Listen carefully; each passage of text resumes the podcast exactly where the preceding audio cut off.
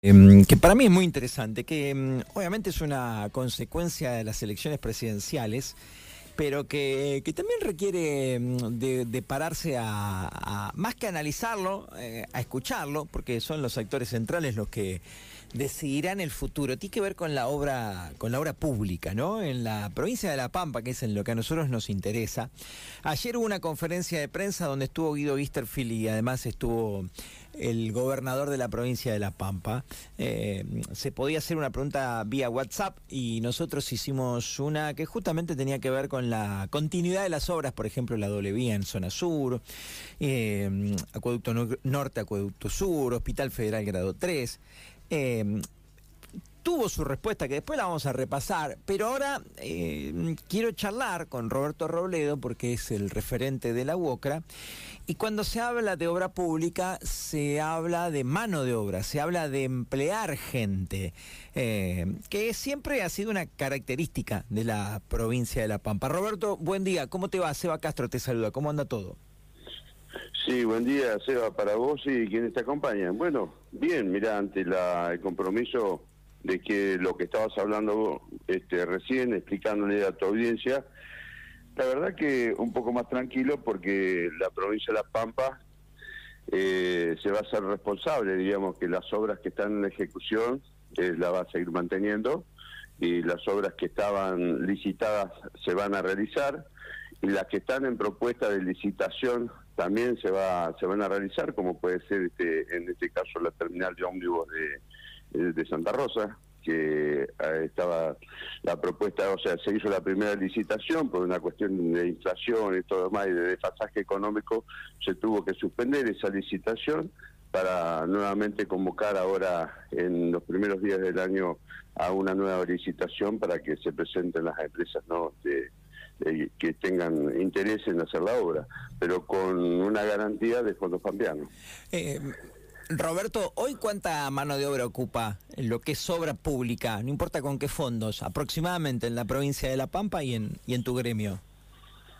Mirá, hoy están en, los niveles históricos que siempre estuvo la obra pública, diríamos, en, si te tengo que decir a nivel país, eh, casi 500.000 trabajadores inscriptos, diríamos titulares, eh, que son mm, los momentos que más auge tuvo todo lo que es la obra pública con gente inscripta. Y después en la provincia de La Pampa tenemos una, una ocupación muy, muy plena en este momento, eh, diríamos con obras muy importantes en el sur de la provincia, todo lo que es ruta, que se está haciendo muchísimo en rutas provinciales y nacionales, como también este, todo lo que se está haciendo en la ciudad, en este caso Santa Rosa, General Hacha, este, y en cada una de las localidades, y también puedes ver todo lo que es la obra pública en, nuestra ciudad de General Pico. Eh, ¿Tenés un, número aproximado de, de, lo, de la provincia? mira, este, más, más de más de 4.000 personas o compañeros y compañeras trabajando este, en lo que es la obra pública, más de 4.000 personas.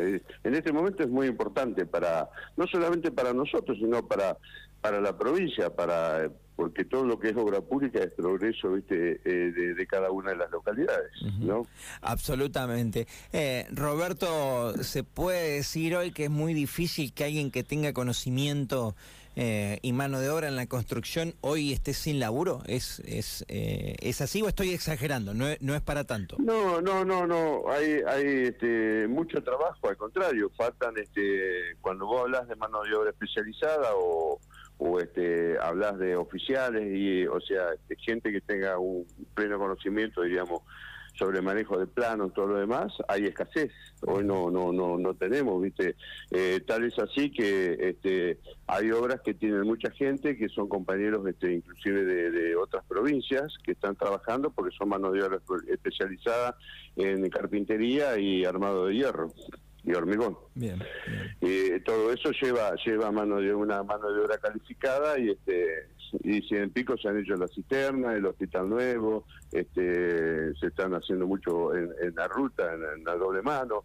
qué sé yo, hay, hay hormigón y, ¿viste? y más allá de también de toda lo que es la la obra ¿viste? privada que estamos viendo los edificios cómo crecen y eso necesita mano de obra calificada mayoritariamente. Bien. Eh, ¿Vos crees entonces, si sos optimista, de que no va a haber un cambio demasiado drástico en lo que es ocupación de mano de obra, por lo menos, en la provincia? Con en, este, este en, este, en este momento. En este momento, y este hay que ver, viste, que si más allá de la garantía que se da, si los flujos que tiene realmente la provincia da para garantizar que una obra esté certificando a pleno porque después si no, vos, seguís con la obra, pero con una certificación más menguada, para más lenta, porque los flujos no son, no, no, no van a ser los que tenías. Este, si Nación no gira los fondos con prontitud, este, la, se ve recargada eh, la provincia, diríamos, en, aportar esos flujos económicos, porque son este, dinero que tiene que detraer de las arcas provinciales para este, mantener, este, en este caso, la mano de obra O, toda la obra en su conjunto. Che, y vos que tenés tanto ruedo político y tanta tanta carrera, digamos, eh, no, has pasado, no, pero has pasado por todas las etapas. Yo recién decía, a ver, em, uno, en mi caso yo siempre, siempre apunto a la parte llena del vaso. No puede pasar que, que con el correr de los meses se abra el diálogo entre el nuevo presidente de la nación y los gobernadores, que se entienda la importancia de todo esto, que por ahí se pueda eh, ajustar pero desde otro lugar. No sé, ¿vos crees que puede llegar a cambiar esto o van a ser cuatro años así, Roberto? No, no, no. Yo creo que lo que eh, el diálogo, por supuesto, que se tiene que abrir con todas las provincias y es lo correcto. Diríamos que nación provincia eh, tengan un diálogo fluido, no solamente desde lo que es el presidencia de la nación con el gobernador, sino todos los ministerios interrelacionándose, porque bueno, se tienen que seguir las políticas públicas, se tienen que seguir adelante. Hay, hay cosas firmadas, un montón de acuerdos firmados entre provincia y nación y ese diálogo tiene que estar.